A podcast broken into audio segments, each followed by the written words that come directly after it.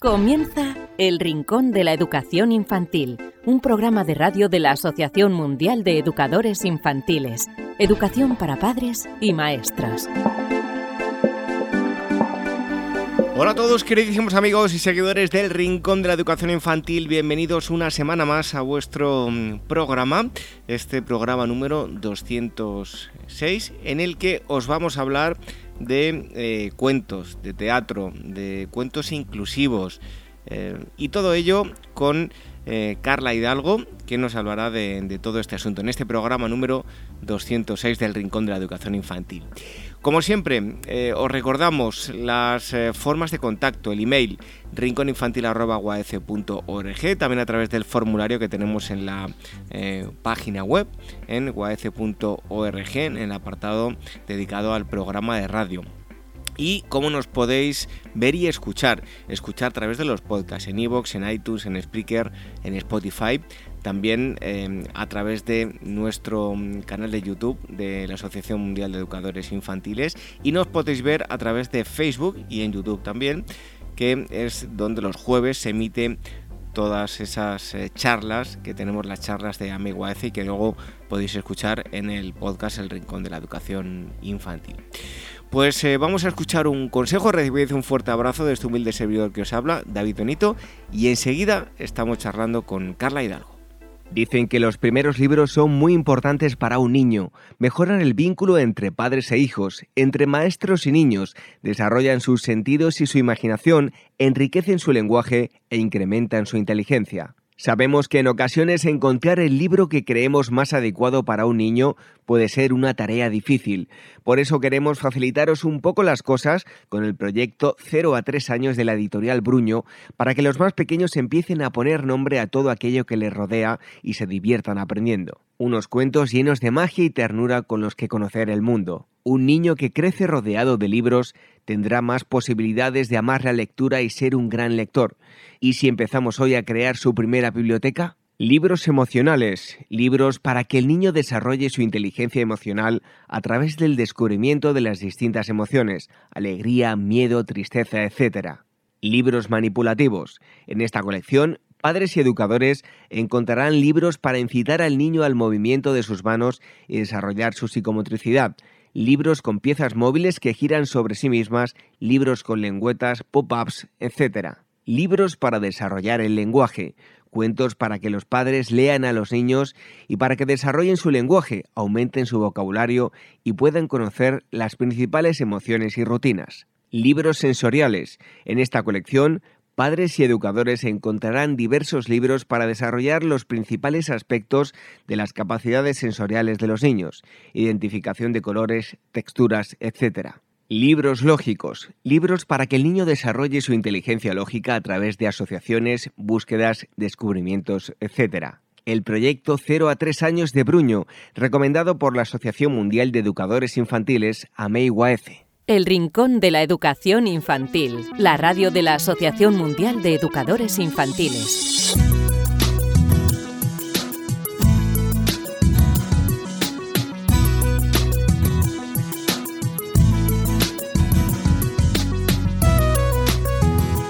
Un día más aquí estamos en estas tertulias de mm, Amigo AECE, también perteneciente al podcast El Rincón de la Educación Infantil. Y eh, tenemos a alguien que ya estuvo con nosotros en el podcast, esa, una de esas personas que iba a acudir al, al congreso de AMEI que, bueno, desgraciadamente pues ha tenido que posponer por eh, el tema del, del, COVID, tantas cosas que se han pospuesto. Bueno, esperemos que todo se solucione rápido y se pueda mm, celebrar. Y tenemos con nosotros a Carla Hidalgo, que ya estuvo con nosotros, como decía. Ella es presentadora de, televisión. Eh, productora mm, teatral y también muy relacionado con el tema infantil y los cuentos. Y aquí está con nosotros Carla. Muchísimas gracias por estar nuevamente con nosotros.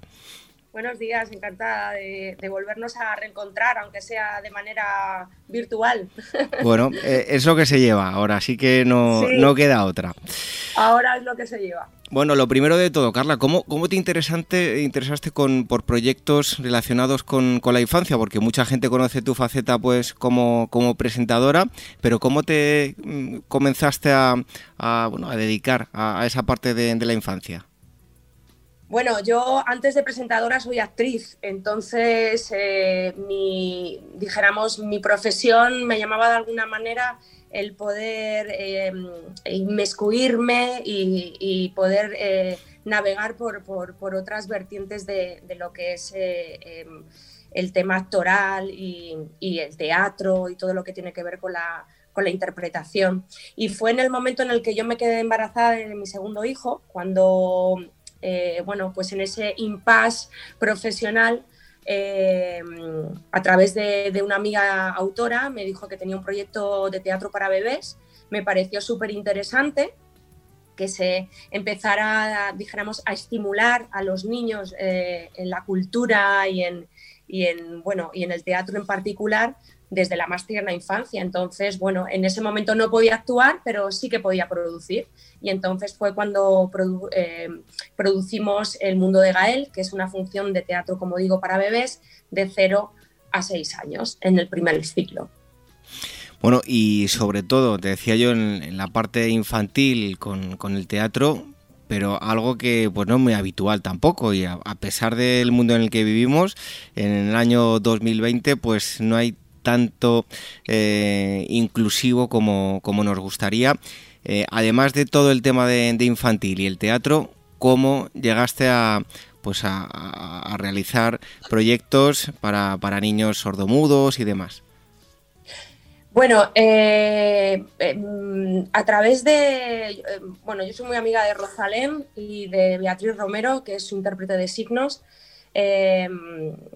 Soy, dijéramos, eh, conocedora de, desde los principios, más principios de su carrera, porque mi marido Ismael Guijarro es el, productor de ella y bueno, a través de, esa participación eh, increíble de Beatriz, ¿no? De, a través de la lengua de signos, me empecé a interesar muchísimo, eh, porque además creo que siempre digo quizás una frase que tengo ya hecha mía, ¿no? que una sociedad cosmopolita, y moderna es una sociedad inclusiva. Me parece increíble que todavía no seamos conscientes y, seamos capaces de hacer que la inclusión sea algo real, ¿no? Y sobre todo a través de, los más pequeños. En el confinamiento, como bien sabes tú, que estuvimos también hablando, eh, bueno, me propuse eh, hacer actividades, unas actividades infantiles, pero que también eh, fueran dirigidas a las familias que tuvieran pues un poquito más de dificultad para, para mm, captar la atención de los niños en, esa situación, ¿no? familias con, niños autistas o, niños sordos o con diferentes capacidades, ¿no? Me parece mm, importante que todos trabajemos en la inclusión, en la accesibilidad y, debería ser así, debería ser una realidad. Entonces, eh, bueno, pues ir poniendo un poquito el granito de arena. Eh, hay un montón de asociaciones, un montón de, personas que se dedican a la inclusión y bueno, pues eh, yo tampoco soy un, no estoy haciendo nada muy especial, o sea, lo que estoy intentando es, eh, de alguna manera, visibilizar una realidad que está ahí y que necesitamos también hacerla mm, visible ya, o sea, mm, ya. Bueno, yo no sé tú, pero yo a nivel personal eh, yo, mucha gente seguro que lo sabrá, pues ya lo he comentado. Yo eh, soy fotógrafo y uno de los proyectos más bonitos que tuve eh, fue fotografiar a gente con, con, TEA y había una, junto con, con Autismo España, y había una premisa y es que mirasen a cámara eh, que, y que, sonrieran, porque era un poco para bueno destruir esos mitos que hay en torno a la gente con TEA, que mucha gente pues eh, mm. no lo hace, pero otros muchos con, con, TEA pues sí que lo pueden hacer perfectamente.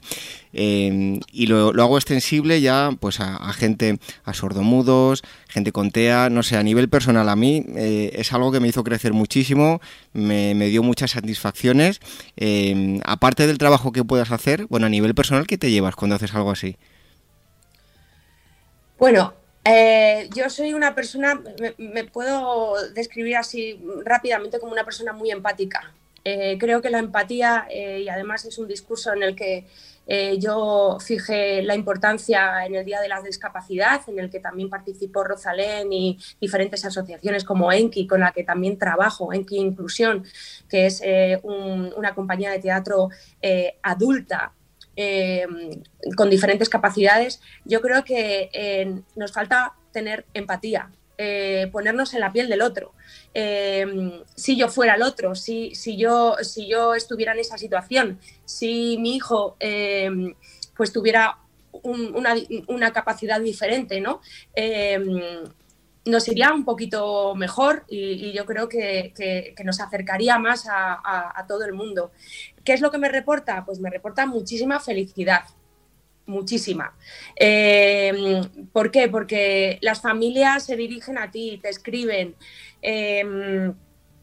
no sé, es algo que, me llena muchísimo. A nivel personal me llena muchísimo y, mi proyecto eh, en este momento es hacer todas mis producciones, todas las producciones que yo tengo en este momento en pie y las que voy a, también a seguir eh, trabajando, eh, pues hacerlas inclusivas. O sea, no solamente la lengua de signos tiene que ser para, para los niños oyentes, sino también eh, en, el confinamiento había familias que me escribían y me decían, es que de repente mi hijo o mi hija se ha interesado por la lengua de signos.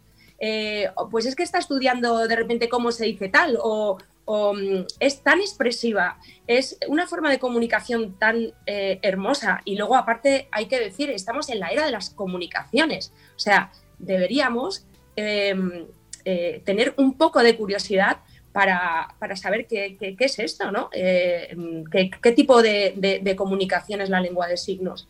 Entonces, eh, bueno, dentro de mis capacidades eh, limitadas, porque esto, David, te tengo que decir que es todo un mundo, a lo mejor quieres hacer una cosa, pero claro, mi intérprete de signos me dice, pues mira, es que esto no se puede hacer por esto, por esto, por esto. Bueno, pues desde el respeto, sobre todo desde el respeto, ir trabajando poco a poco para acercarme cada vez más a, a esa comunidad que es muy amplia. Y además, yo no sé si estás de acuerdo conmigo, yo no entiendo el por qué, eh, vuelvo a decir, en pleno 2020, ¿por qué nos enseñan informática, nos enseñan inglés y, no nos enseñan eh, en el colegio desde, chiquitico, desde chiquititos lenguaje de signos que tan importante sería para poder comunicarnos todos? Creo que, que debería ser una asignatura más, ¿no? Pues mira, en otros países como por ejemplo Canadá, la lengua de signos se aprende antes que la lengua oral en las guarderías. ¿Por qué? Porque un bebé eh, tiene la capacidad de decir em, agua o, o sea, la expresividad de las manos, la expresividad que decías tú en, tus fotografías, ¿no? la, expresividad de la, de, la, eh, de la cara facial. Entonces, antes de hablar, eh, somos capaces de, de utilizar la gestualidad para comunicarnos. Entonces sería tan importante y en otros países, en otros países se utiliza la lengua de signos eh, antes que cualquier otro tipo de comunicación para, para, para llegar al otro. Bueno, eh, son unos grandes desconocidos, sobre todo yo algo que conozco mucho que ha sido el TIA y se ha demostrado durante el confinamiento que se ha tenido, no se les ha visto de, bueno, demasiado bien y teníamos que haber levantado un poco la mano con, con ellos. Pero bueno, hay que pensar que mm, yo por lo menos eh, lo que me llevo conmigo eh, hay padres que no pueden escuchar nunca a sus hijos un, decirle un te quiero, ni siquiera casi una mirada y bueno, eso te, aprende, te enseña a valorar lo que tienes eh, tú mismo, que, es un tesoro. El simple hecho de poder comunicarte con tu hijo, que te dé un beso, que te diga un te quiero, pues es un, auténtico tesoro y muchas veces no lo valoramos, ¿verdad? Mm, claro, eh, no valoramos tantas cosas. yo creo que esta situación nos ha enseñado a a valorar muchas pequeñas cosas con las que pasamos pasamos por alto habitualmente, ¿no? Eh, es cierto que, ahora además eh, tenemos pues la, dificultad de comunicarnos a través de la corporabilidad, del tacto, ¿no? Está todo como, mm, bueno, pues eh, en la lejanía, en la distancia y tal. Entonces, estamos aprendiendo a, vivir de otra manera y, a valorar efectivamente cosas que, que antes eran habituales, ahora pues nos, paramos a pensar y, bueno, pues caemos en la cuenta, ¿no? De, pero esto es muy del ser humano, ¿no? De, pasar siempre por encima como, como berracos, como digo yo, y luego darnos cuenta de, lo que tenemos. Bueno, Carla, hablando de, tema, sabemos que contar cuentos tiene beneficios múltiples. Mm, ¿Qué destacarías tú? Bueno, eh, hace poco también me hacían otra entrevista de, me preguntaban sobre los beneficios de los cuentos. Son múltiples, dependiendo evidentemente a quién van dirigidos los cuentos. Eh, pero siempre hay un, un leitmotiv eh, que mm, podemos destacar, ¿no? Podemos destacar que eso es, es una herramienta de trabajo para llegar a los más pequeños. los beneficios Em, la, captación de la atención, ¿no? de, la atención del pequeño, em, el interés por la lectura, el interés por, la escritura, por las letras. Em, son tantos los beneficios eh, el, que un padre también, si, el padre o, la persona que está contando el cuento, la relación que, que, hace esa conexión entre el padre y el hijo, la madre y el hijo, quien, quien lea el cuentos, ¿no? En este caso. Em, yo creo que leer cuentos es eh, una cosa que se, se, ha hecho, una acción que se ha hecho durante muchísimos, muchísimos, muchísimos años. Y si continúa en el tiempo, debe ser eh, que trae muchos beneficios a nivel personal, em, tanto al, al, oyente em, como el, el narrador, ¿no? Yo eh, considero que la lectura es otro de esos grandes tesoros. Al que no le gusta leer es que no ha encontrado una lectura que le guste. Porque seguro que si encuentra un tema que, le guste, ya sea un tebeo, un periódico deportivo, lo que sea, seguro que, le va a gustar. ¿Consideras que la narración oral, o sea, el contarle los cuentos a los niños, también fomenta la lectura desde chiquititos? Claro, por supuesto, por supuesto. Hay muchísimos niños muy pequeños que, están deseando que llegue ese momento de la noche en el que ya se ha terminado la actividad y, que te puedas sentar relajadamente, aunque sean 10 minutos, para compartir con tu hijo o con tu hija esa lectura. Eh, y claro, al final estás eh, promoviendo un interés por lo que, por la acción que tú estás haciendo, ¿no? Yo creo que sí, que evidentemente mm, es beneficioso para, captar esa atención hacia la lectura. Oye, y más allá de todo el tema teórico, eh, como madre que eres, eh, ¿qué experiencias has tenido a la hora de, contar cuentos?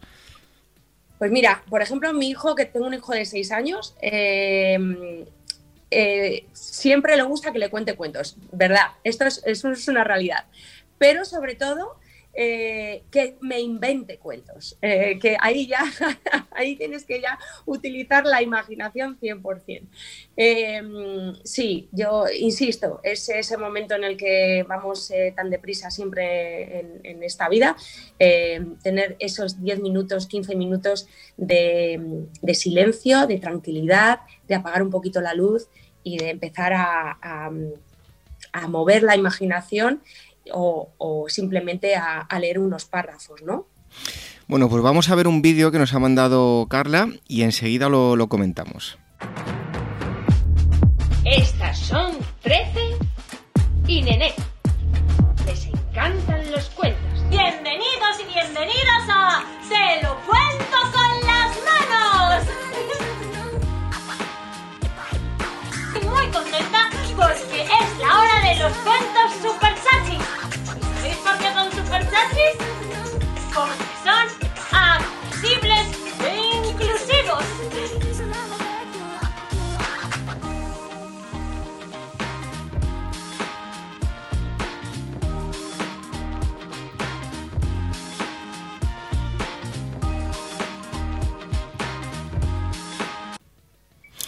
Bueno, pues no veíamos a Carla, pero vemos a otras dos personas que habéis podido ver en el vídeo. Te lo cuento con las manos. Em, cuéntanos, Carla, ¿de qué se trata?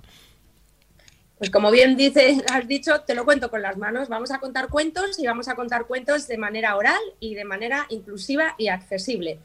Em, haciendo partícipe a la intérprete de signos en esta interpretación.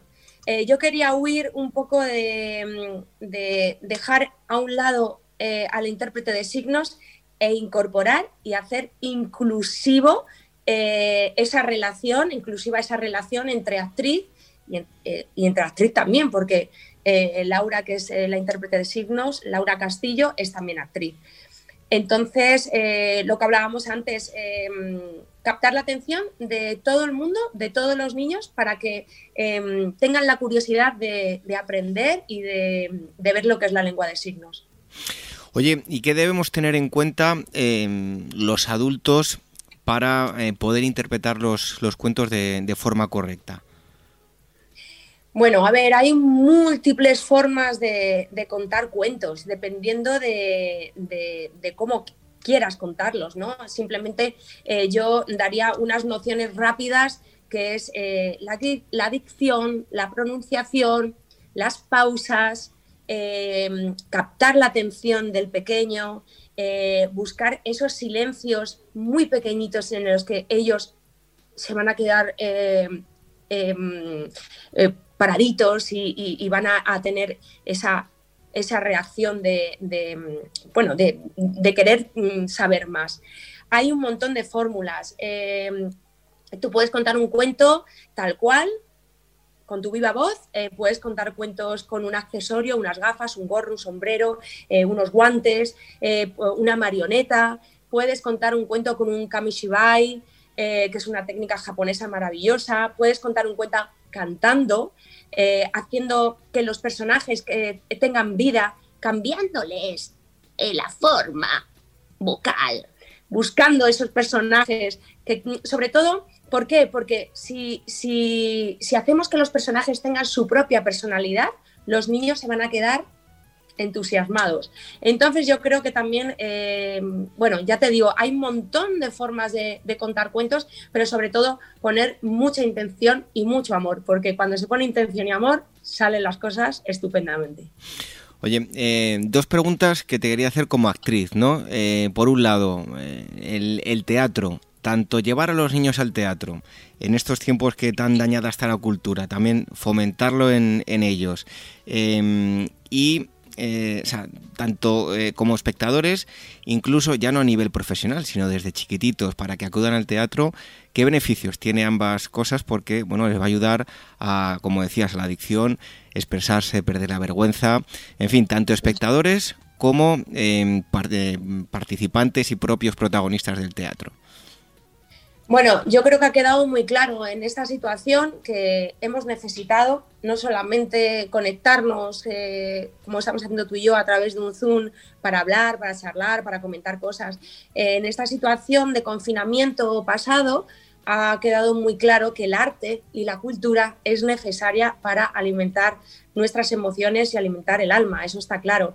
La música, la lectura, el teatro, toda forma eh, plástica y artística es necesaria porque el ser humano está em, formado y desarrollado para tener esa necesidad. Eh, mm, además, eh, todos, em, todos nuestros amigos, alguno que otro, siempre te ha dicho, en, este momento te ha dicho, pues mira, yo no sabía que me gustaba pintar y he pintado. yo no sabía que sabía tocar el piano y oye, mira, me está dando por tocar el piano. Igual pasa con el teatro. Hay que reconocer, y yo insisto, mm, ahora insisto todo el tiempo cuando me preguntan, el teatro tiene que ser una realidad en los centros educativos.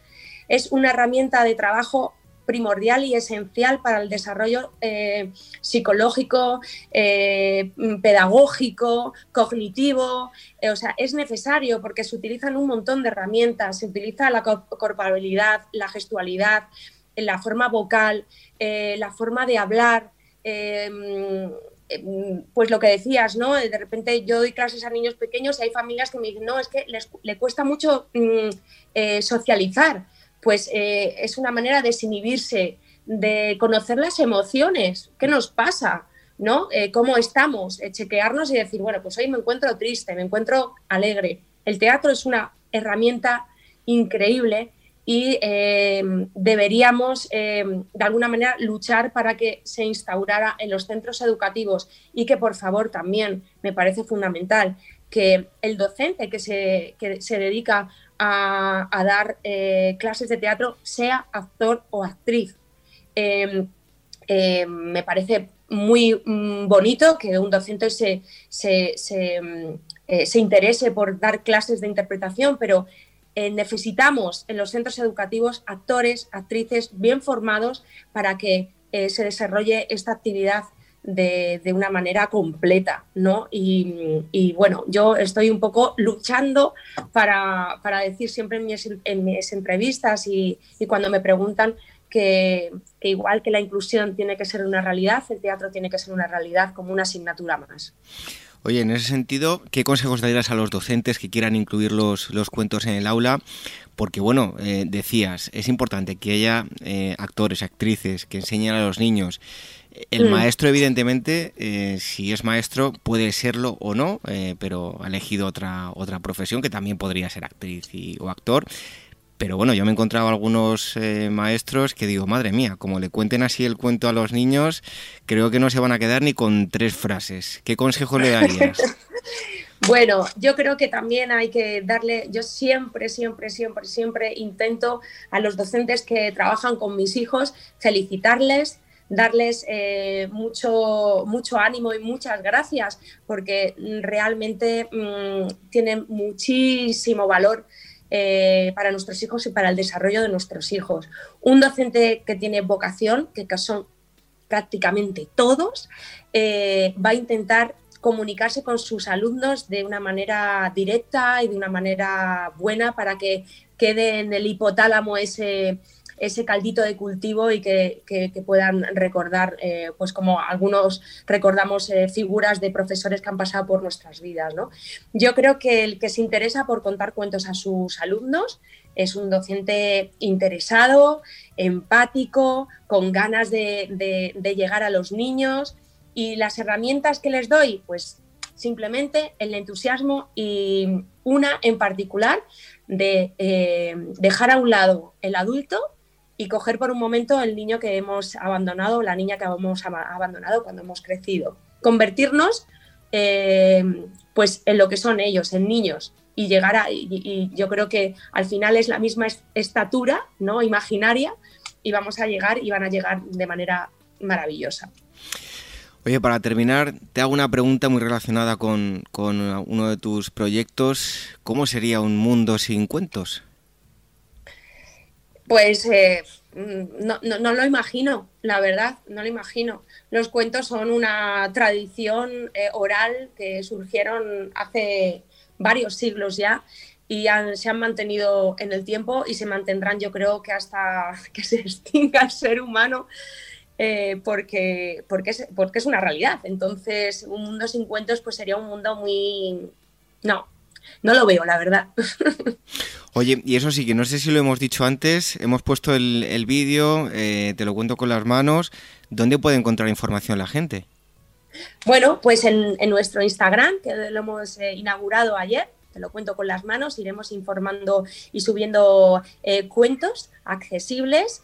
nosotras decimos en, en, nuestro proyecto que son cuentos súper chachis porque son inclusivos y accesibles os animo a todos eh, a verlos, a disfrutarlo y cuando la situación eh, nos deje, eh, seguiremos trabajando en los centros educativos. quien nos solicite, bueno, pues ya sabéis que todos los proyectos que tengo teatrales se trabajan en, los coles. Ahora estamos esperando que, esto de alguna manera vaya mejorando poquito a poco y podamos visitar muchísimos centros educativos y, disfrutar y que los niños disfruten de, otra forma de comunicación.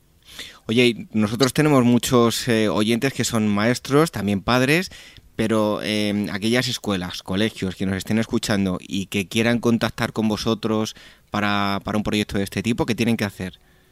Pues escribirnos a, a nuestras redes de manera particular, personal, y nos pueden, nos pueden solicitar lo que quieran y estamos abiertas y estamos eh, em, con muchas ganas también de sugerencias, de, seguir aprendiendo todos a través de, todos y bueno, pues estaremos encantadas de, poder eh, viajar y, visitar cualquier centro que, lo necesite. Bueno, pues em, ya sabéis que tenéis ahí esas redes a, vuestra disposición, podéis enviar un mensaje si estáis interesados y eh, esperemos que dentro de poquito ya se solucione el tema del COVID, se puedan llevar a cabo los congresos de la Asociación Mundial de Educadores Infantiles con total normalidad y tengamos ya a Carla Hidalgo eh, hablando de la interpretación de, los cuentos. Carla, muchísimas gracias por haber estado aquí con, muchísimas nosotros. Muchísimas gracias. Muchísimas gracias, David. Quiero dar también las gracias, insisto, a todos los docentes que hacen un trabajo impecable y maravilloso en, la educación y que se implican cada día en la educación de nuestros hijos. Yo creo que los padres tenemos que ser conscientes de ese agradecimiento para, incentivarlos también a, ellos a que crezcan y, a que sigan trabajando con, nuestros enanos. Así que como madre os doy pues muchísimas gracias. Pues un fuerte abrazo y hasta pronto, Carla. Hasta pronto. Gracias, David.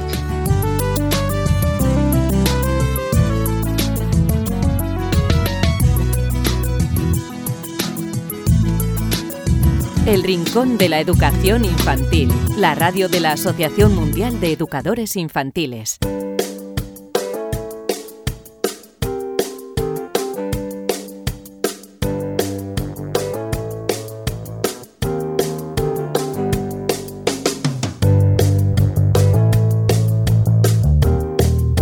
Tras la entrevista es el momento de los estudios que como cada semana nos acerca la psicóloga Elvira Sánchez. Em, Elvira, muchas gracias por estar un día más con nosotros. Pues un placer como todas las semanas. ¿Qué nos traes hoy? Mira David, te voy a hablar de la gratitud y te traigo este tema porque la gratitud no es solo cuestión de educación. Por ejemplo, mira, si le preguntas a los padres que, quieren que sean sus hijos eh, de mayores, ¿no? Muchos te contestarán, pues básicamente que quieren que sean felices. Pues bien, la gratitud y la felicidad están mucho más relacionadas de lo que pensábamos. Pues adelante, eh, cuéntanos el estudio. Mira, eh, para empezar, es obvio pues que los niños deben aprender desde pequeños a ser agradecidos y esto es algo en lo que deben participar, bueno, pues todo el núcleo familiar y que les servirá para entender pues que no hay que dar nada por sentado y que también para poder crecer en un ambiente pues también en el que se van a sentir como más felices, ¿no? Y a ver, ¿por qué te digo esto de que se van a sentir más felices? Bien, mira, varios estudios han revelado en los últimos años la correlación entre la gratitud y la felicidad te explico. A partir de los 5 años, los niños que experimentan sentimientos de gratitud tienen mayores posibilidades, eh, siendo adultos, de ser más felices, más optimistas y también más pacientes. En concreto, el estudio del que, del que te hablo hoy es un estudio de 2019 publicado en el Journal of Happiness Studies que destacó la correlación entre la felicidad en los niños y la gratitud.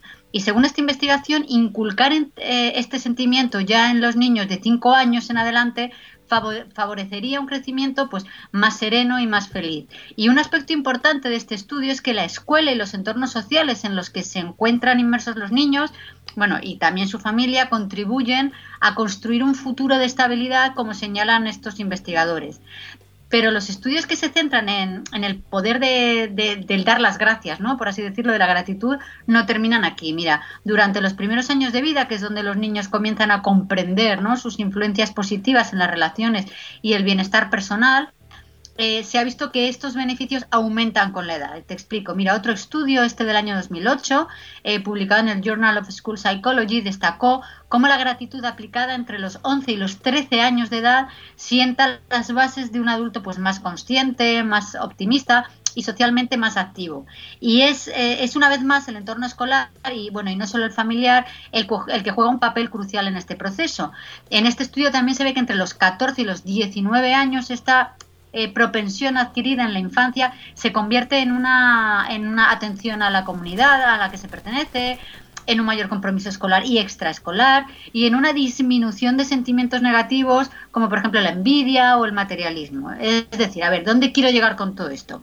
Pues a que los sentimientos relacionados con la gratitud no solo se refieren a la felicidad, sino también a la satisfacción personal y a la esperanza pues de triunfar en un negocio, así como la capacidad un poco de perdonar, la paciencia de la que te hablaba antes, e incluso hablan del autocontrol.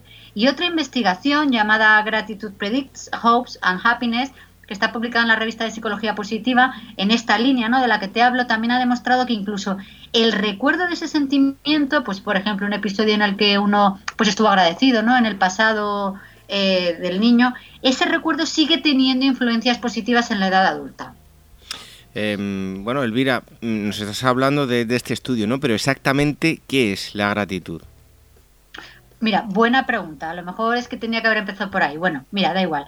A lo que vamos. A la hora de hablar de gratitud, ¿no? Y entender qué es exactamente la gratitud, eh, tenemos que mencionar cuatro conceptos. El primero es el reconocimiento. El segundo es el pensamiento. El tercero, la sensación. Y el cuarto es la acción. A ver, te explico uno a uno. El reconocimiento implica identificar gestos, palabras, eh, y momentos por los que agradecer, ¿no? Mientras que el segundo del que te hablo, del pensamiento, nos lleva a reflexionar sobre aquello por lo que nos sentimos agradecidos. Luego, la parte emocional de la gratitud eh, se refleja en la forma en la que eh, lo procesamos todo esto, pues cómo nos hace sentir, eh, qué transforma ese agradecimiento dentro de nosotros, ¿no? Que es un poco el, el, tercero que era la sensación. Y finalmente, la acción, el cuarto del que te hablaba, pues nos empuja a responder a los tres primeros componentes de forma activa. Y como te imaginarás, en los niños todo este proceso, ¿no? Debe inducirse porque es, mm, a ver, es menos reconocible, ¿no? En las primeras edades. Sobre todo, sobre todo el primer paso, el de reconocimiento, eh, que es el punto de partida eh, que los padres eh, deben iniciar, pues gracias a, este estímulo. Y ahora la pregunta lógica sería cómo enseñar gratitud a los niños. Pues mira, te voy a dar algunos pequeños mm, ejercicios diarios, ¿no? Por llamarlo de alguna manera. a ver, es bastante obvio eh, y es el primero de ellos es dar las gracias que bueno a ver también puede parecer un poco exagerado al principio porque hacer que los niños den las gracias a sus hermanos a sus amigos a sus parientes es decir a sus vecinos a todos es muy importante, porque es una forma de hacerles notar que han participado en una acción positiva. A ver, se suele decir que la confianza da asco, ¿no? Esta frase es muy común. Y realmente, si nos paramos a pensar, a ver, damos más las gracias a las personas con las que tenemos menos confianza que con las que realmente tenemos más confianza. Por eso, ya sea un gracias en respuesta a una acción amable o un regalo, lo importante en los niños desde pequeñitos es señalar lo que está sucediendo. Y por supuesto, no hay que darse por vencido. Eh, por mucho que la expresión de agradecimiento al principio pues pueda, pueda parecer pues a ver más forzada, no poco espontánea, pero bueno, hay que insistir y no hay que desfallecer. Y ahora vamos con un sencillo y efectivo ejercicio. Primero, eh, el ejercicio de gracias en el papel. Te explico. Mira, si el niño tiene barreras para pronunciar en voz alta palabras relacionadas con, pues, con la esfera de la bondad, ¿no? Por decirlo de alguna manera, una forma efectiva de romperlas es usar la escritura convertir, por ejemplo, ese agradecimiento en un juego, en un dibujo, eh, una nota personalizada, ¿no? Hace que ese gesto sea menos oficial y, por tanto, sea como más espontáneo, ¿no? Siempre, a ver, hay que tener en cuenta las frases de gratitud, pues, por ejemplo, decir frases como me gustó mucho como dijiste gracias a tu amiguita, pues resalta mm, delicadamente el gesto, ¿no? Y también genera sentimientos como el orgullo propio, ¿no? Y la satisfacción que son muy, muy importantes para criar, bueno, para educar a un niño feliz. Pero también es importante hacer las preguntas adecuadas para descubrir la gratitud. Me explico. Son las preguntas acertadas que hacen que los padres eh, eh, desencadenen el reconocimiento, la reflexión y las emociones relacionadas pues, con un regalo, una acción amable recibida. Por ejemplo, eh, ¿cómo te hace sentir este regalo, no? O cómo te sentiste cuando tu amigo te dio la mano, ¿no? Pues son, digamos, las aportaciones que ponen en marcha el proceso en el que el niño reflexionará sobre sus sentimientos. Y bueno, ya para terminar, eh, a ver, los adultos tenemos que ser un modelo de gratitud. Esto es obvio, pero está investigado. Un estudio publicado en Applied Development Science en 2016 confirmó que los padres agradecidos crían, educan niños agradecidos. Y esto significa que el ejemplo eh, eh, vivido por el niño eh, por ejemplo, con los padres que no tienen dificultad para reconocer los gestos de gratitud y responder activamente, ¿no? Es el motor más importante. Bueno, como siempre hemos dicho, somos un espejo y la gratitud es uno de esos valores que, tenemos que, que, trabajar. Elvira, muchísimas gracias por haber estado aquí con nosotros y te esperamos el próximo día. Pues un placer, como todas las semanas.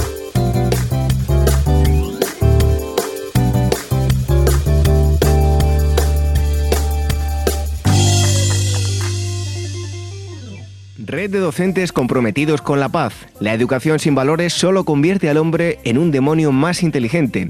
Por ello, AMEIUAF ha puesto en marcha este proyecto. Un docente comprometido con la paz es un profesional de la educación infantil o primaria que sabe y cree que la docencia es la tarea que más puede transformar la sociedad y que quiere conseguir un mundo mejor, más justo, más equitativo, más amable y en consecuencia más feliz. Apúntate y forma parte de la red de docentes comprometidos con la paz. Es gratis y solo tiene ventajas. Visita la siguiente web uaece.org barra docentes comprometidos. Como dijo Nelson Mandela, la educación es el arma más poderosa que puedes usar para cambiar el mundo. Red de docentes comprometidos con la paz. El Rincón de la Educación Infantil, la radio de la Asociación Mundial de Educadores Infantiles.